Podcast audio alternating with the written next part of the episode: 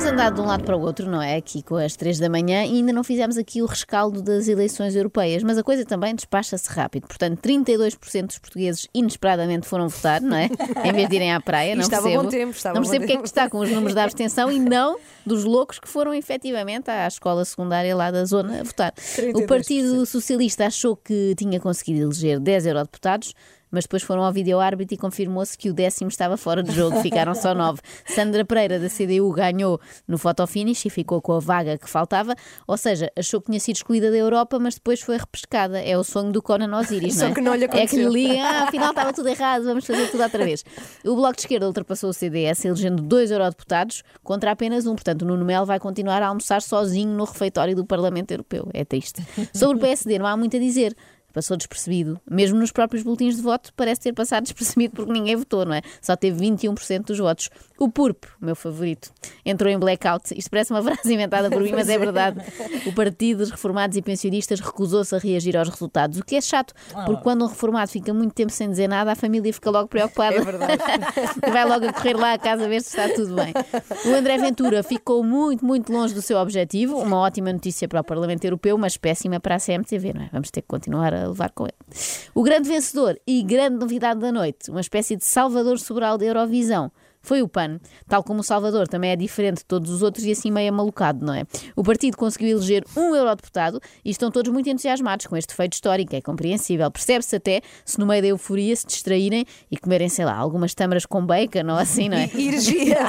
sem querer, o vegetariano que nunca comeu carne sem querer que atira a primeira pedra. Ainda no outro dia estava com a Ana, não quero saber o que lhe aconteceu. Pois, não comeu, não comeu. Era um risol tinha carne, mas ela não comeu, não comeu. Mas a verdade é que o PAN tem também algumas falhas que devem ser apontadas e, felizmente, uma telespectadora da SIC Notícias fez isso mesmo ligando para o programa Opinião Pública e, apesar de não se lembrar bem do nome do partido, pôs o dedo na ferida. Os animais e o N, neste momento não estou a recordar-me.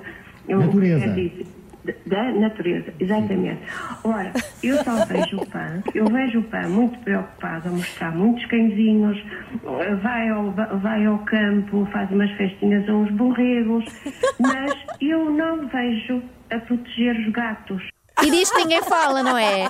Agora era preciso criar um partido gatos e natureza, uma coisa mais Mas eu adorei específica. porque ela disse: o PAN é o partido Animais e N. E N não se lembrava do que era o N. É N coisas. Mas vai fazer umas festinhas aos É, eu borregos. gosto, eu gosto do facto deles andarem por aí a fazer festas em borregos. Nunca vi.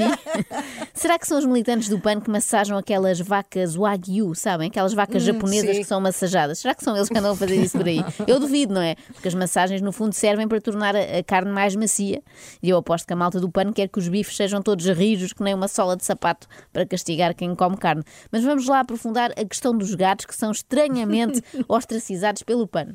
E são uns animais amorosos, si- simpaticíssimos, que também gostam do dono quando o dono está bem.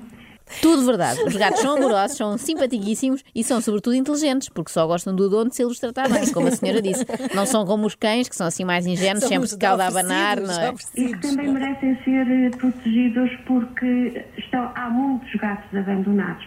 Portanto, o PAN também que mostre os seus filmes a fazer festinhas aos gatinhos. Isto é muito importante. Nós exigimos que o PAN cumpra não só as promessas eleitorais, mas prometa agora também que vai fazer vídeos a dar festinhas a gatinhos fofos. Até porque a internet precisa disso como de pão para a boca. Não há nada mais relaxante do que ver um gatinho bebê a brincar com um novelo de lã. Aliás, até há muitos vídeos eh, no Facebook que a, a amizade entre gato e cão é lindíssima quando eles são tratados, quando são tratados deste- de- quando são em companhia destes pequeninos. Aliás, é isto que eu espero de Francisco Guerreiro, não é? O eurodeputado eleito pelo PAN, que vá lá para Bruxelas acariciar cãezinhos e gatinhos e filmar, que é para nós termos coisas para ver na internet. Realmente não se percebe como é que um partido chamado Animais e Natureza não se preocupa em juntar cães e gatos para fazer vídeos para o Facebook. Estão ocupados com o quê? Com a lei dos animais permitidos em restaurantes? Eu aposto que nem incluíram os gatinhos nisso. Às vezes há gatos que querem ir numa pizzaria e não podem entrar. Discriminação. Mas voltemos a esta senhora muito amiga dos animais. Ó Joana, quando vai votar, lembra-se dos gatos, naturalmente. Ah, aliás, eu não votei no PAN. Claro que não votou. Claro que não votou. Um partido que não se preocupa com os gatos claro. não merece o seu voto. Agora, o problema é se vierem os indignados dos peixes, dos hamsters, dos coelhos anões, dos porquinhos da Índia, está o caldo entornado e nas próximas europeias o PAN ainda acaba com menos votos do que o PTP. Aposto que o PURP sim se preocupa com gatos. Certeza, com os gatinhos é? dos velhinhos. Claro. Sim, sim. Acorde com a Joana, a Ana e a Carla. Às três da manhã. Na Renascença.